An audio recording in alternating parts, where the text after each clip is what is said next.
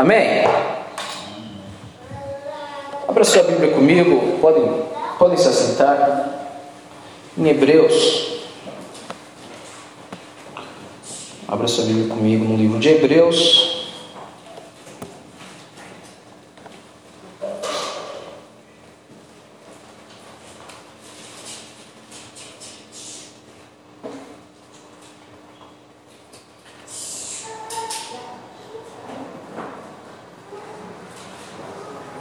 Hebreus capítulo 11.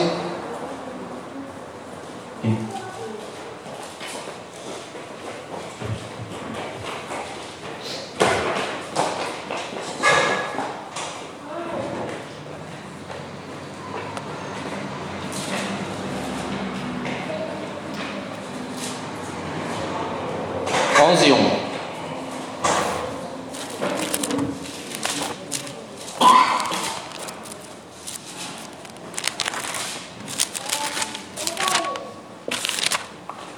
Amém? Hebreus capítulo 11, versículo 1.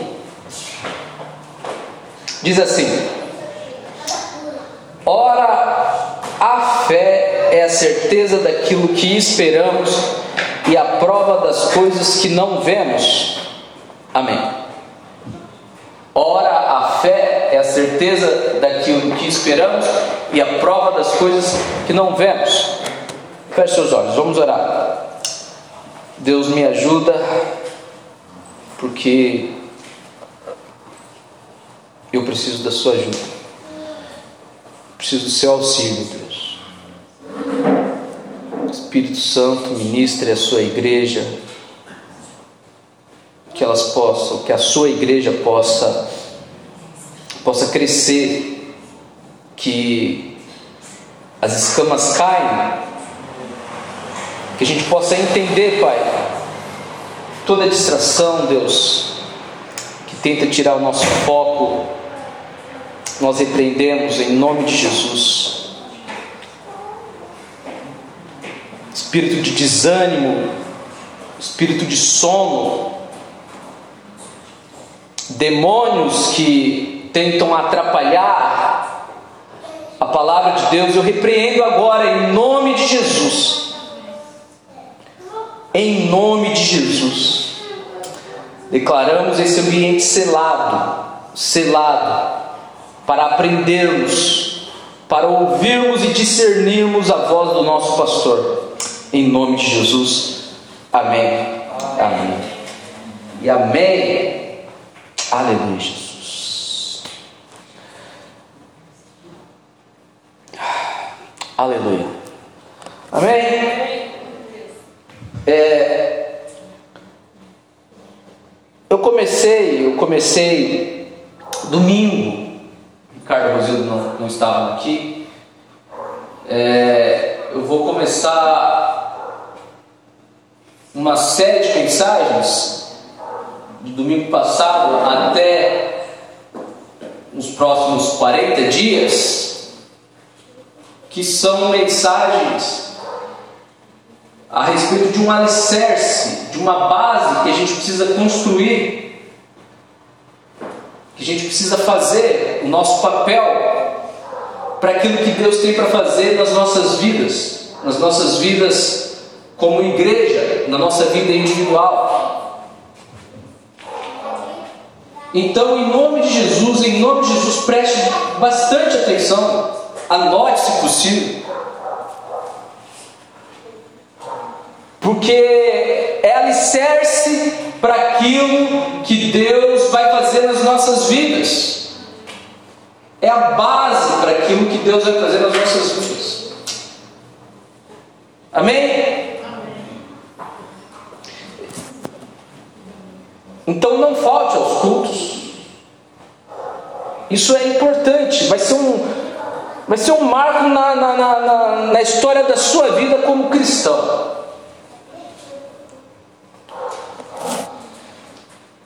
Não falte, por favor. Vamos lá. Existe um novo tempo de Deus para as nossas vidas. E o que Deus tem para nós, Ricardo, é surpreendente. novo tempo de Deus e o que Deus tem para nós é surpreendente. É algo inimaginável. É além daquilo que nós imaginamos. O nosso Deus é o Deus do quanto mais melhor. Quem está entendendo? Existe um novo tempo de Deus para as nossas vidas. O nosso Deus é o Deus da vida abundante. É uma promessa de Deus, uma vida abundante. O nosso Deus é o Deus do transbordo. O que, que é o transbordar? O transbordar é eu não tenho capacidade suficiente de guardar em mim tanta bênção. Eu estou transbordando, Ricardo. Eu preciso dar para você um pouco do que eu estou recebendo. O nosso Deus é esse Deus, ele é desse nível. É o transbordo, é o Deus do transbordo, é o Deus da abundância, é o Deus da riqueza, é o Deus da prosperidade.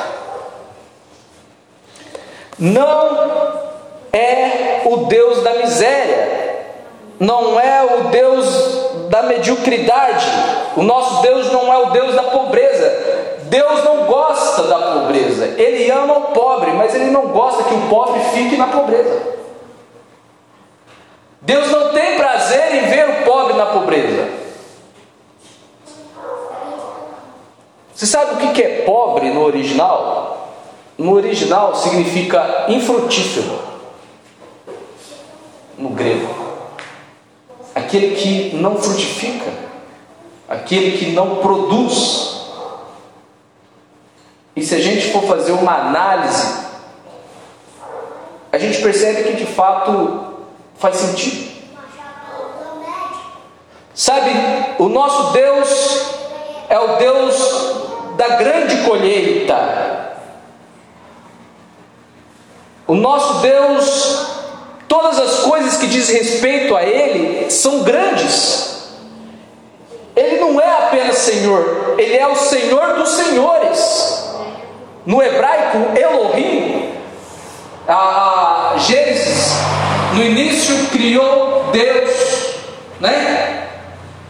No, no hebraico é Bereshit, Bará, Elohim. O que, que é esse Elohim? Não é simplesmente Deus, a tradução traduz como simplesmente Deus.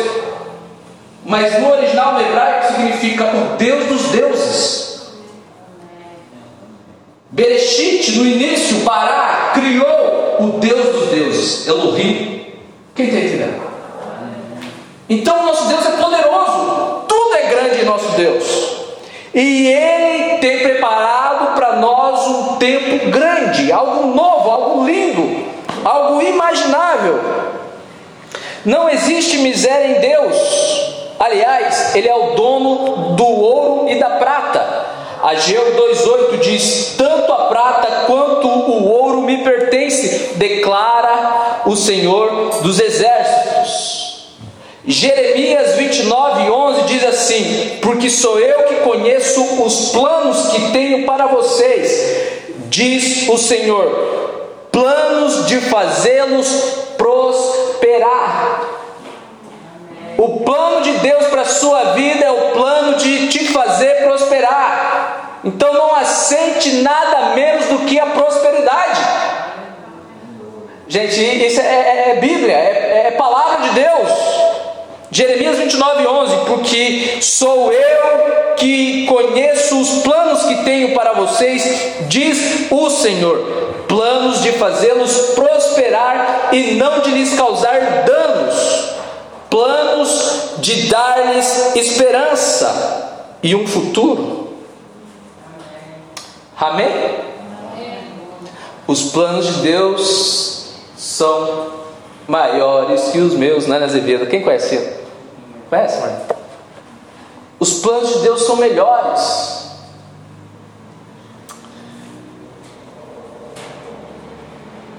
Isaías, abra sua Bíblia em Isaías, Isaías 55.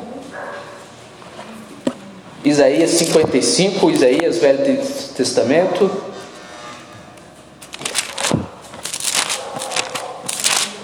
Isaías 55, 8. Abra sua Bíblia aí, 55, 8.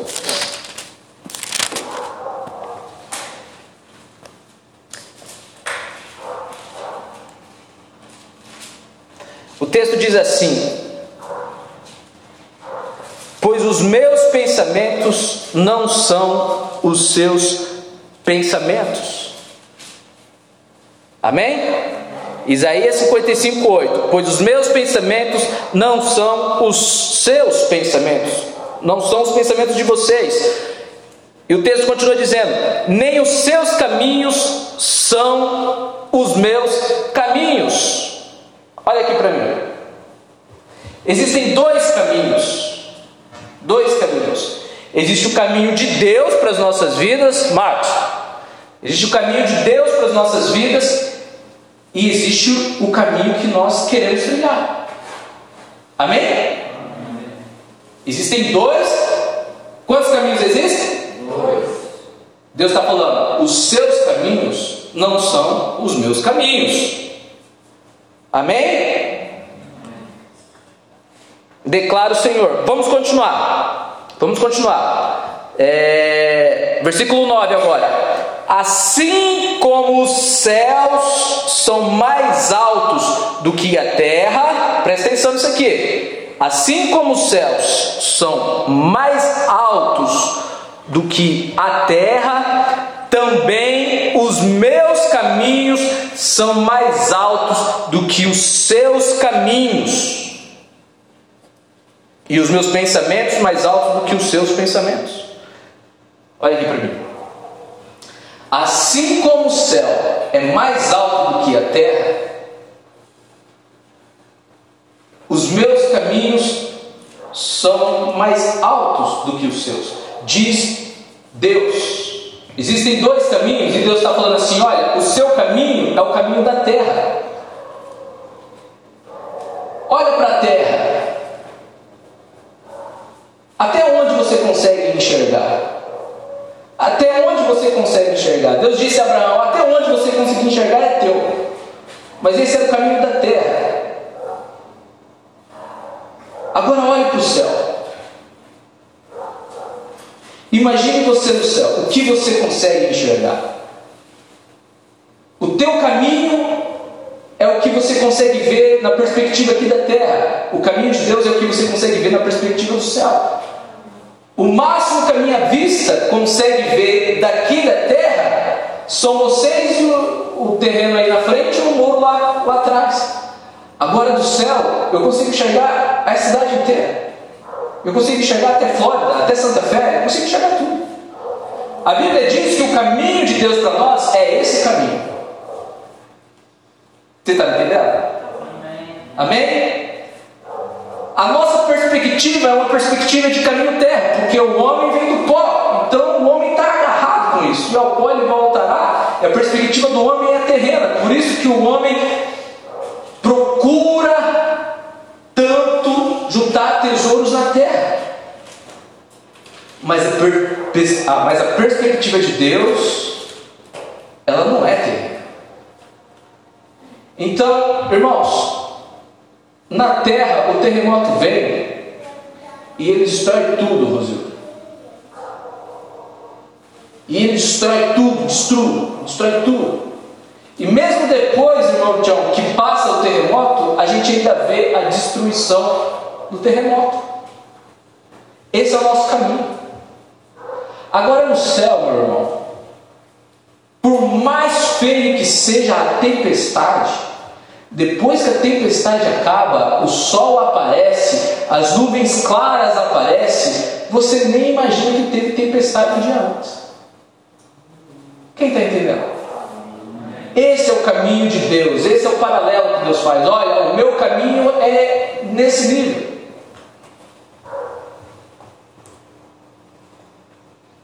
Amém? Aleluia, Jesus. Salmo 37,5 diz assim: entregue o seu caminho ao Senhor. Existem dois caminhos, o meu e o de Deus. Só que no Salmo Deus vai falar assim: olha, a respeito do seu caminho, entregue ele para mim. Se desfaça dele. Pegou, Marcos? Se desfaça dele. Entregue o seu caminho ao Senhor. Entregue o seu caminho ao Senhor, confia nele e ele agirá. Por que, que Deus não age muitas vezes nas nossas vidas? Porque nós estamos andando no nosso caminho, nas nossas vontades, é os nossos planos, é os nossos sonhos. Agora, quando entregamos isso para Deus, a Bíblia diz: confia, e Ele que vai fazer agora, Ele que vai agir. Amém? Deus tem algo incrível para fazer nas nossas vidas. Deus não é medíocre ele trabalha com excelência. Eu creio que ainda esse semestre nós veremos a glória de Deus. Eu creio. Sabe, mude a sua mente, mude a sua semente, lance a semente no terreno certo, crie bases para o que Deus vai edificar na sua vida. Comece a criar bases para o que Deus tem para fazer. Gálatas 6, 7 diz assim: Não se deixe enganar, de Deus não se zomba, pois o que o homem semear, isso também colherá. Existe uma lei espiritual de semeadura e colheita. Quem semeia pouco, colhe pouco, quem semeia muito, colhe muito, quem não semeia nada, colhe nada. Quem semeia coisas boas, colhe coisas boas, quem semeia coisas ruins, colhe coisas ruins. Gálatas 6, 8, Marlene. Diz assim: Quem semeia para a sua carne, da carne colherá destruição, mas quem semeia para o espírito, do espírito colherá a vida eterna. Sabe, ainda a gente está naquela perspectiva dos caminhos, Rosilda. Então, que caminhos queremos trilhar? O que nós estamos semeando? Deixa eu te falar algo aqui, Rosilda, Ricardo, irmão Tião, Marlene, Marcos, Neuza. Deixa eu falar algo para vocês, para mim, para a pastora. Nós estamos colhendo hoje o que semeamos no ano passado. Agora, o que nós vamos semear, ou agora o que nós vamos colher amanhã, depende do que nós vamos semear a partir de hoje. Amém? Pastor, minha vida não mudou nada, mas é, é você está colhendo o que você plantou. É uma lei espiritual, uma lei bíblica espiritual. É, o mundo é regido por essa lei espiritual. O que você semeia você colhe. Se você não semear, você não vai colher nada. Pastor, eu estou anos na igreja e não experimentei nada novo de Deus. O que, que você tem que semear de, de novo? Amém? Amém? Por que, que é um alicerce que a gente está lançando? Porque a gente está semeando algo diferente. Amém? Amém? Pastor, por que, que o senhor é tão convicto que as coisas vão mudar? Porque eu estou semeando algo diferente. Eu sei que na minha vida algo vai acontecer e eu estou na expectativa. Amém?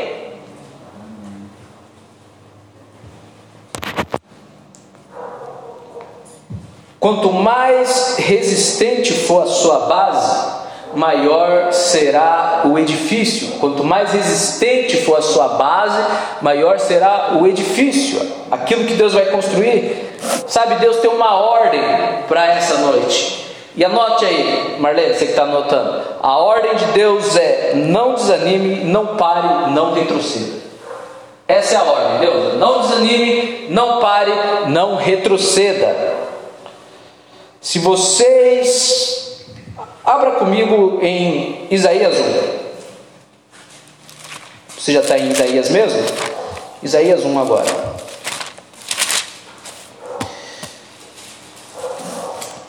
Isaías 1, versículo 19. 19 diz assim: Se vocês estiverem dispostos a obedecer, comerão os melhores frutos desta terra.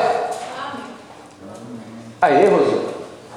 Se vocês estiverem dispostos a obedecer, comerão os melhores frutos desta terra. Eu vou explicar algumas coisas sobre esse texto. Sabe, o texto não diz que a gente vai comer o melhor fruto da terra que há de vir. Lá em Apocalipse, Apocalipse 21, 1 diz assim: é, João disse que ele viu um novo céu e uma nova terra. Então o texto está dizendo assim: ó, se vocês obedecerem, vocês comerão o melhor fruto do novo céu que virá e da nova terra que virá. Não é, não é isso que o texto está dizendo. O texto não está dizendo que a gente vai comer o melhor fruto do céu. Lá em Apocalipse,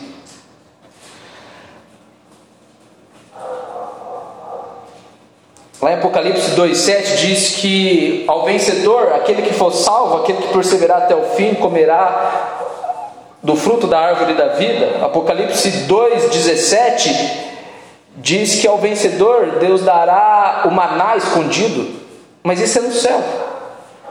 Mas o texto que a gente leu não diz respeito ao céu. Vamos ler de novo o texto. Se vocês estiverem dispostos a obedecer, comerão os melhores frutos desta terra.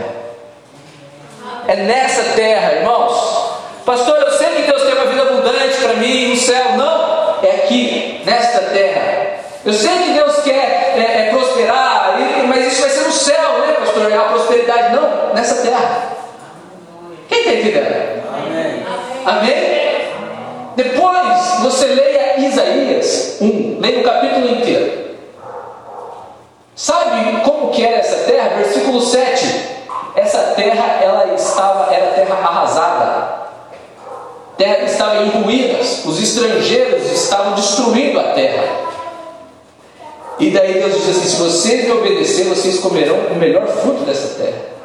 E talvez você olhe para a sua vida e fale, mas da onde que vai ter o melhor fruto? Porque essa terra que é a minha vida está arrasada. Porque a cidade onde eu moro, ela não me dá a oportunidade de comer o melhor fruto. Porque o emprego que eu tenho não me dá a oportunidade de comer o melhor fruto.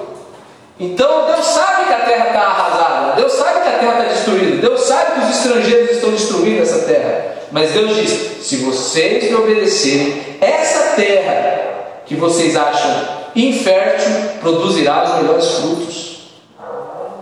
Leia depois Isaías 1. Israel pecou, os estrangeiros vieram, a terra, Jerusalém, é, é, é, foi destruída.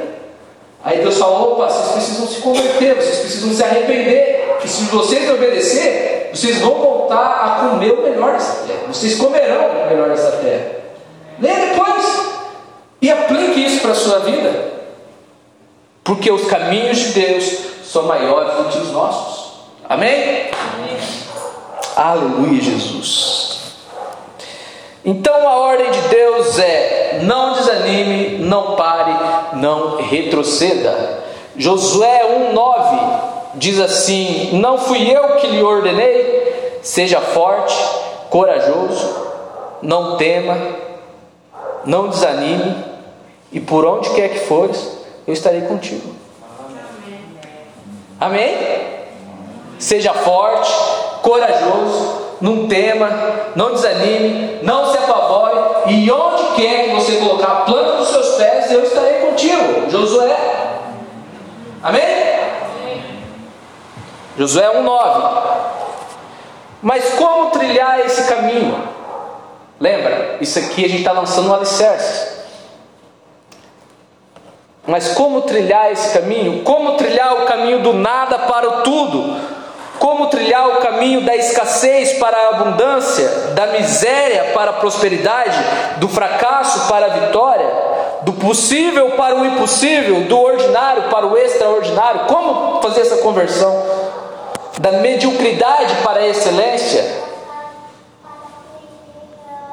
do sonho para a realização do sonho, da promessa de Deus para a realização da promessa, do natural para o sobrenatural, como, pastor, trilhar esse caminho do pouco para o muito? Ainda mais nesse mundo que a gente vive. A resposta é: ative o modo fé. Ative o modo fé. Essa é a introdução da minha mensagem de hoje. Agora eu vou começar a administrar. Amém? Esse é o título da mensagem. Ative o modo fé. Como ir para a próxima fase nesse mundo de caos? 1 João 5,4: O que é nascido de Deus vence o mundo. Esta é a vitória que vence o mundo, a nossa. Isso aí, Rosildo. O que é fé? Fé é uma certeza, uma verdade, uma segurança plena, um conhecimento certo, uma convicção. Assim como eu tenho certeza que essa cadeira é de plástico, pela fé eu tenho certeza que Deus está aqui. Amém? Hebreus 11, 1 diz assim: Ora, a fé é a certeza daquilo que esperamos e a prova das coisas que não vemos. Estamos lançando alicerces para a nova fase e a fé nos ajuda a enxergar essa nova fase. A fé abre os nossos olhos espirituais. Por que, que a gente desanima diante das promessas? Falta de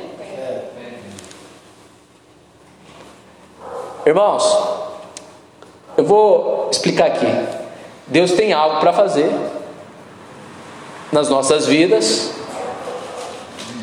É algo grande, não é algo pequeno, porque Deus não faz nada pequeno. Não vai ser fácil. Alguns vão querer desanimar, mas o que mantém de pé é o alicerce. O que vai sustentar a obra que vai ser edificada é o alicerce. E um dos alicerces é fé. Fé. Amém? A nossa fé nos faz enxergar questões espirituais, atemporais. O que é uma questão atemporal? Fora do Cronos. Eu expliquei domingo sobre o Cronos, o tempo Cronos cronológico, repartido. A fé, ela tem o poder de ultrapassar o Cronos, ela é atemporal. Pela fé nós já somos salvos, ainda que dentro do Cronos estamos em um mundo de pecado. Mas pela fé nós já somos salvos. Amém? A fé ultrapassa o cronos, o cronológico.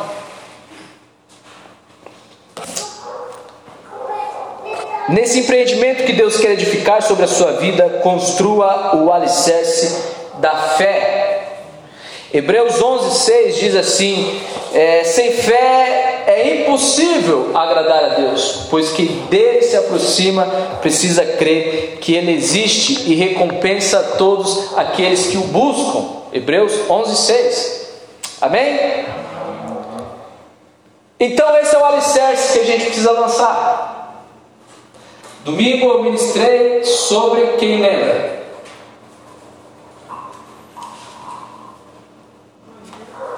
A nova fase. Sobre a vida de Moisés. E eu dei algumas dicas de como a gente precisa ser para encarar essa nova fase. Hoje eu estou falando do alicerce que precisamos ter. E o primeiro alicerce a ser lançado é o alicerce da fé, cara. Então, como ativar o modo fé? Pergunta para mim, como ativar o modo fé? Vamos lá, Ricardo, me ajuda aí. Como ativar o modo fé? Se você não falar, vou estar te chamando toda hora para falar. Como ativar o modo fé? É simples. A Bíblia ela, ela, ela deixa simples. Posso pegar no pé dele, né, Rosildo? Se o falar que não, não pega. Romanos 10, 17. Como ativar o modo fé? Romanos 10, 17. Vamos lá. Consequentemente, a fé vem por ouvir a mensagem, e a mensagem é ouvida mediante a palavra de Cristo. Pastor, como eu ativo o modo de fé? Ouvindo a palavra. Bíblia. Agora eu quero, eu vou ensinar para vocês algumas coisas. A primeira coisa sobre como ativar o modo fé, ouvindo a palavra. Ouça a palavra de Deus, anote tudo, reveja, não falte aos cultos, ouça, Sabe, eu, eu, eu fiz um, um podcast e lá eu compartilho a, as ministrações. E deixa eu falar uma coisa para você: eu não ganho dinheiro com aquilo lá, não, tá, irmão? Aquilo lá é para abençoar a sua vida. Então ouça, reveja. Como é que fala reouça? Reveja. Reveja, né? Reveja, ouça, ouça uma vez, ouça duas vezes. Tem 20 palavras, 20 pregações lá. Reprise. Vale a pena ver de novo? Vale a pena ver de novo. Dê um replay. Ouça, irmãos. Está lá para abençoar vocês. Amém? A minha madrasta, ela, ela é lá de Santa Zélia. Ela sempre fala assim, mas você não gravou nenhuma mensagem? Não. E ela ouve, ela escuta. Então ouça. Como a gente ativa o modo fé? O que, que diz o texto de Romanos? Ouvindo a palavra de Deus. Pastor, mas eu escuto a palavra de Deus na internet. Irmão, deixa eu te falar algo sobre isso. As palavras que ouvimos na internet nem sempre têm a ver com o que Deus tem para as nossas vidas. Nem sempre. Preste atenção nisso aqui. O dia que algum irmão chegar perto de você e falar, não, mas eu escuto várias mensagens na internet, dê essa resposta aqui para ele.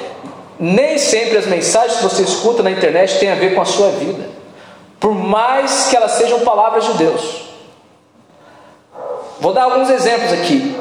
Às vezes, as palavras que nós ouvimos na internet não tem nem a ver com o nosso contexto, com o que estamos vivendo. Às vezes, estamos vivendo um divórcio e você ouve uma palavra na internet: Olha, o que está no seu coração, vai faça, porque essa é a vontade de Deus. Então, cuidado com o que você escuta. Às vezes, até nos conduz para um caminho errado. Às vezes, uma, uma, uma, uma palavra que foi gravada, igual, por exemplo, aqui, a gente começa a gravar os nossos cultos, e daí Deus fala assim, através da minha vida, e, e de uma profecia que eu Ricardo, Ricardo, Deus vai te usar, Deus vai te usar para fazer diferença nessa cidade. Você vai ser alguém relevante nessa cidade, mas não pelo negócio que você tem, mas pela pessoa da presença de Deus que carrega dentro de você.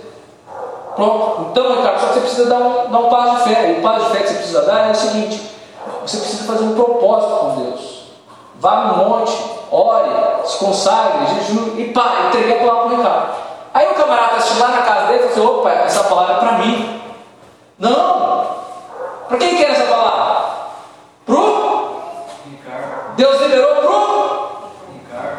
Aí o camarada inventa de ir no monte e está num sítio aí que é dos outros, propriedade dos outros caso uma confusão, fala, não, Deus está no negócio, porque eu ouvi a palavra, a palavra é para mim. Então cuidado com o que a gente escuta na internet. Existem palavras específicas para o ambiente que eles estão vivendo ali. E a gente acha, não, pastor, isso é para mim também. Quem está entendendo? Isso é sério, irmãos. Isso é sério. Pastor Marcos sempre diz, sempre ele disse algo assim que faz todo sentido. A gente tem que honrar o, o pastor que a gente sabe onde mora, sabe com quem é casado, sabe qual é o nome dele na cidade, sabe quem são os filhos, sabe? E daí a gente está assistindo. Esses dias a minha mãe estava desanimada porque um dos pastores que ela ia na, na, igreja dele foi preso por explorar crianças aqui da nossa região.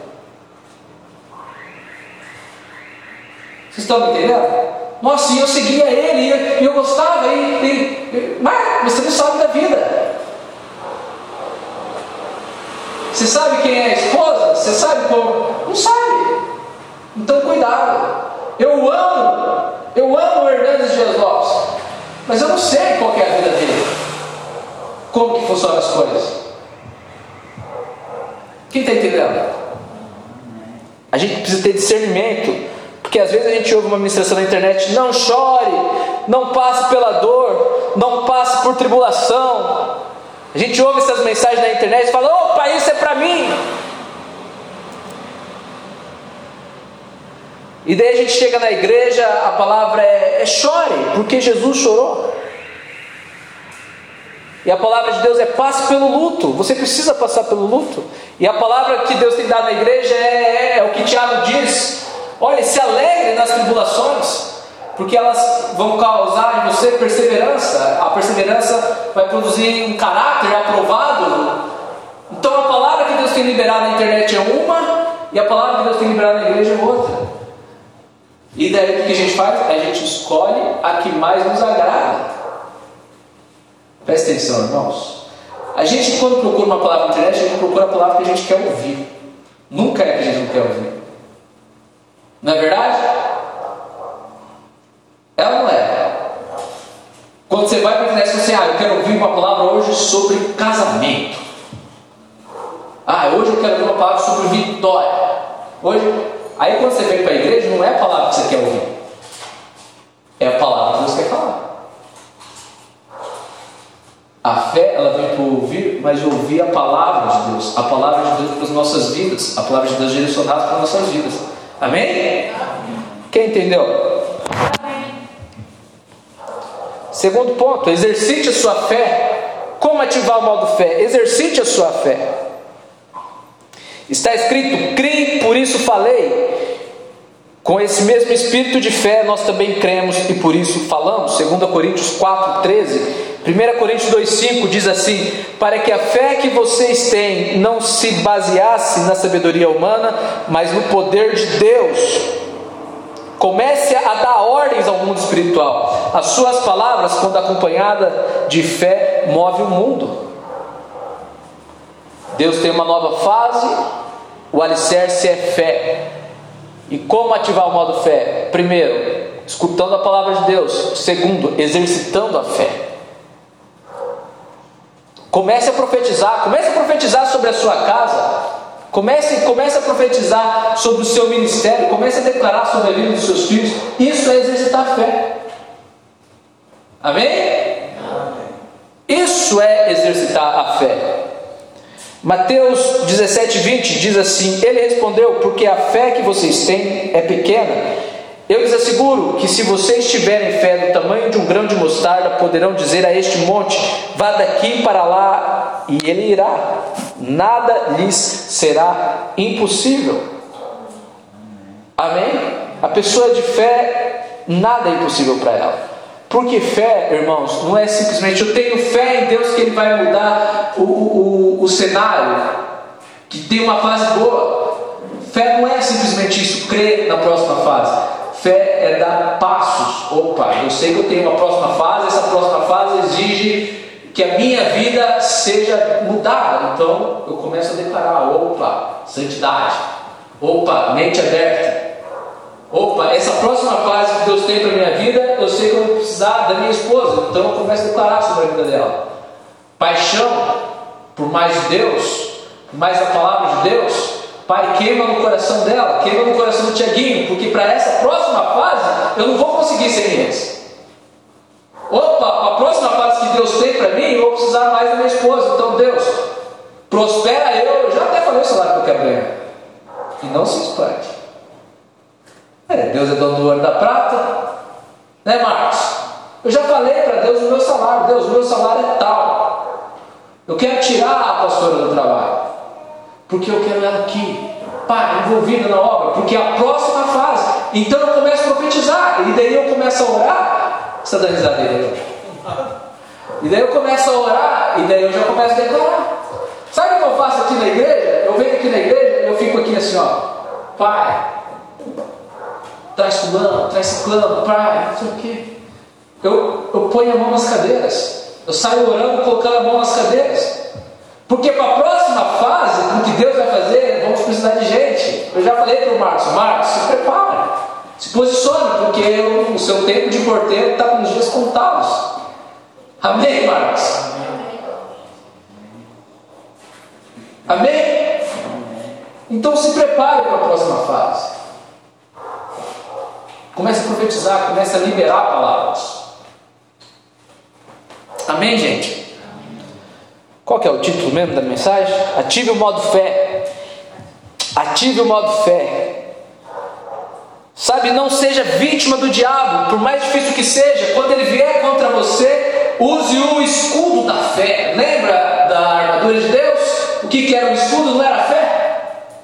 Use o escudo da fé. Quando o desânimo vier, repreenda. Quando a preguiça vier, repreenda. Quando a canseira vier, repreenda. Quando aquilo que você está orando se mostra um caminho totalmente contrário, repreenda.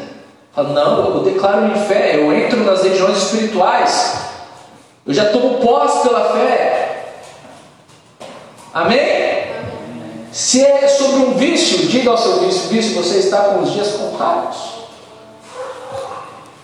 Se é sobre o seu filho, sobre uma rebeldia, se é sobre o casamento, diga: você está com dias contados, se prepare, você mal sabe o que Deus vai fazer. Amém? Amém. Não desanime. Terceiro Terceiro ponto para a gente ativar o modo fé: se aproxime de Jesus com fé. Jesus respondeu Mulher, grande é a sua fé, seja conforme você deseja.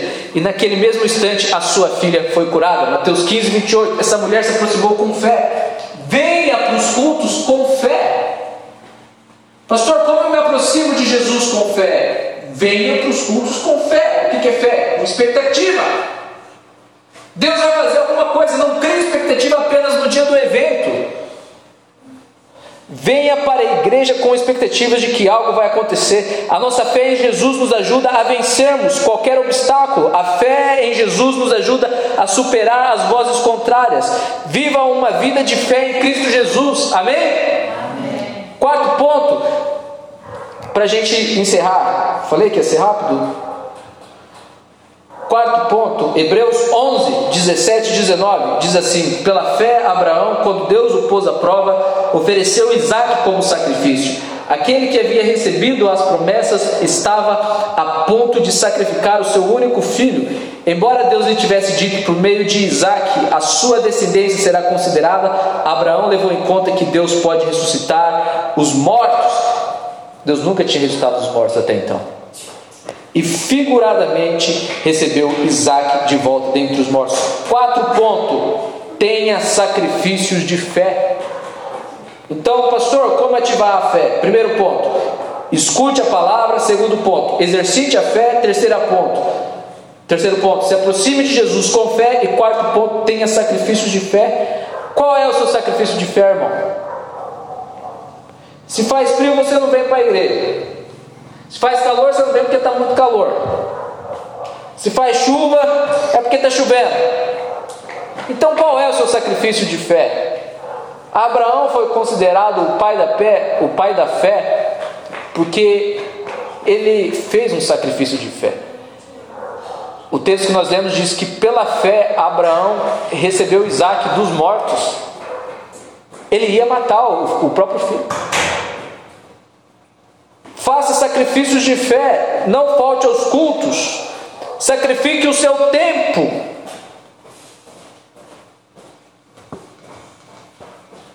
Sacrifique os seus prazeres. Quais são os seus prazeres? Novela, futebol, política, série. Sacrifique. Tenha sacrifícios de fé. Sacrifique o seu corpo.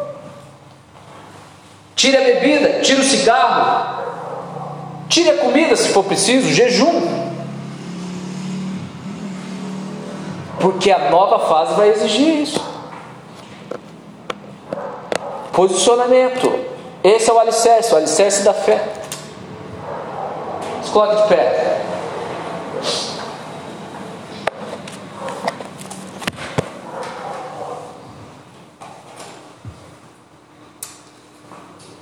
Feche seus olhos. Oh Jesus, Deus Pai, em nome de Jesus, nós queremos crescer. Pai, nós não queremos ver o seu tempo passar desapercebido de nós. Nós não queremos ver as oportunidades passarem e a gente perder. Nós queremos crescer. O Senhor nos chamou para o crescimento. A caminhada cristã é uma caminhada de crescimento. Pai, talvez para alguns aqui eles nunca foram instruídos quanto às bases que deve ser feita, quanto à qualidade da semente, quanto aos caminhos, quanto ao seu caminho. Mas nessa noite nós aprendemos, uma vez que nós ouvimos, não tem como a gente dizer que nós não ouvimos. Nós não temos mais a desculpa de dizer, eu não sabia, agora nós sabemos. Então, Pai amado, nos ajuda, porque nós queremos de fato viver essa nova fase. Pai, nós queremos de fato viver o que a Sua palavra diz, e a Sua palavra diz: se a gente obedecer, nós comeremos o melhor fruto, e o melhor fruto é simplesmente o melhor fruto. Pai, nessa nova fase, nós cremos que nós teremos o melhor fruto na nossa casa, na nossa família, no nosso trabalho, com as nossas amizades, nós vamos comer o melhor fruto aonde a gente estiver inserido, na igreja, no ministério. Pai, nos ajuda a crescermos em fé, nos ajuda a ativarmos o modo fé, ouvindo a Sua palavra, entendendo o seu direcionamento, nos ajuda, Senhor, no cotidiano, no dia a dia, a exercitar a fé, quando as circunstâncias vierem, quando, quando os problemas se levantarem, que a gente possa exercitar a fé, exercitar a fé sobre o nosso casamento, sobre a vida dos nossos filhos, sobre a vida dos nossos pais, sobre a vida das pessoas que nós amamos, sobre os nossos familiares. Pai, nós queremos exercitar a nossa fé.